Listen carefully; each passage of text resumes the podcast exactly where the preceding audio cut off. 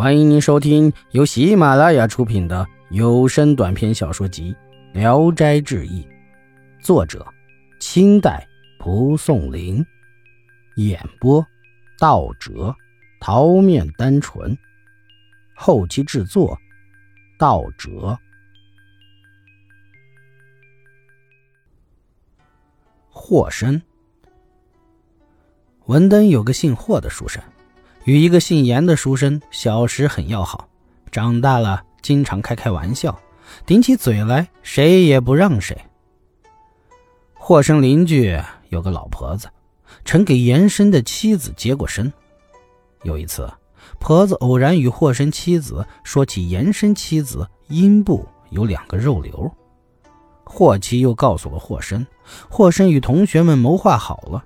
听到严生将要来时，故意小声说：“某某人妻子曾与我私通。”众人不信，霍生便捏造了始末情节，并且说：“你们不信，我知道他阴部有两个肉瘤。”严生正走到窗外，听得明明白白，反身便走，回家拷打他的妻子。妻子说：“没有这回事儿。”严生打得更厉害。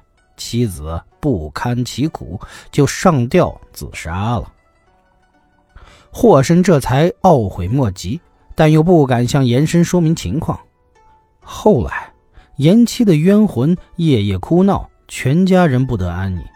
没有多长时间，严生也突然死了，鬼也就不哭了。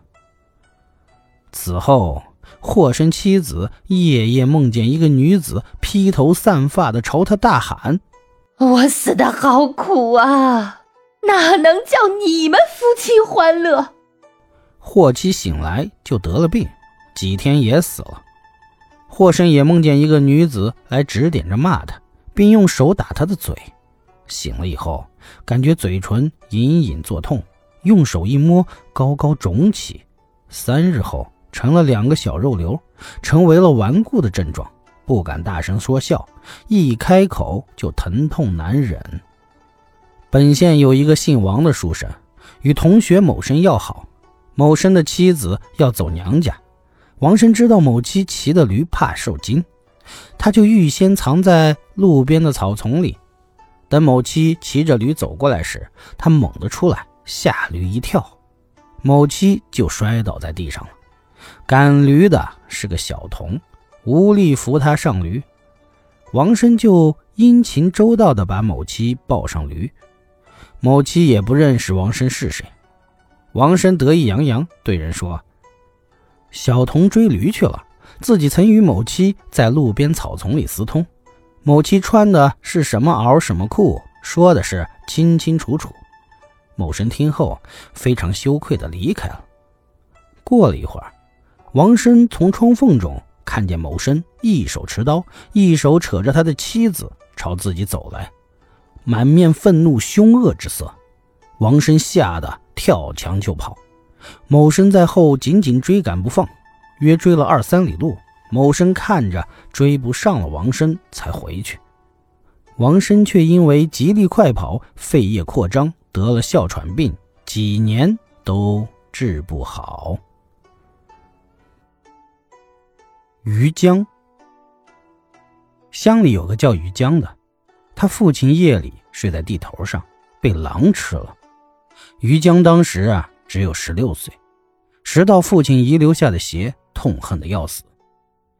夜里等到母亲睡着了，他偷偷的拿着铁锤来到父亲睡觉的地头上，希望能为父亲报仇。不一会儿，一只狼来了。狼迟疑徘徊的嗅着于江，于江一动也不动。不多时，狼摇着尾巴扫于江的额头，渐渐又低头去舔于江的大腿。于江仍然一动不动。狼欢跳着直扑上前，要咬于江的脖子。于江急忙用铁锤猛击狼的脑袋，狼立刻就被打死了。于江起身把狼放在草丛中。不多时，又来了一只狼，同前面那只狼一样，又被于江打死了。于江一直躺到半夜，再没有狼来，就迷迷糊糊的睡着了。梦见他的父亲告诉他说：“你杀了这两只狼，足以解我的恨了。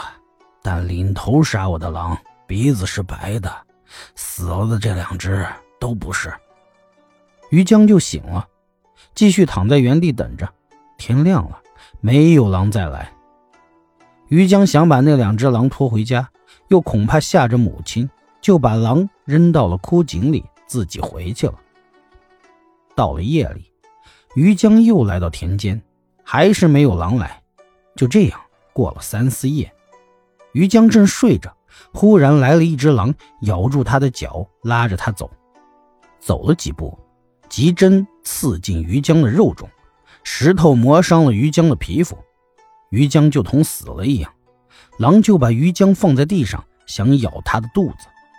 于江猛然挥起铁锤朝狼打去，狼被打倒了，又连接打了几锤，狼才死了。于江仔细一看，真是只白鼻子狼。于江非常的欢喜，背着死狼回了家，这才把报仇的事儿告诉了母亲。母亲哭泣着跟于江来到田间。果然从枯井中找到了两只死狼。易史是说，农家之流也有这样杰出的人物吗？忠义壮烈，皆因父子血脉之情，并非是义勇之夫。他的智谋也与众不同啊。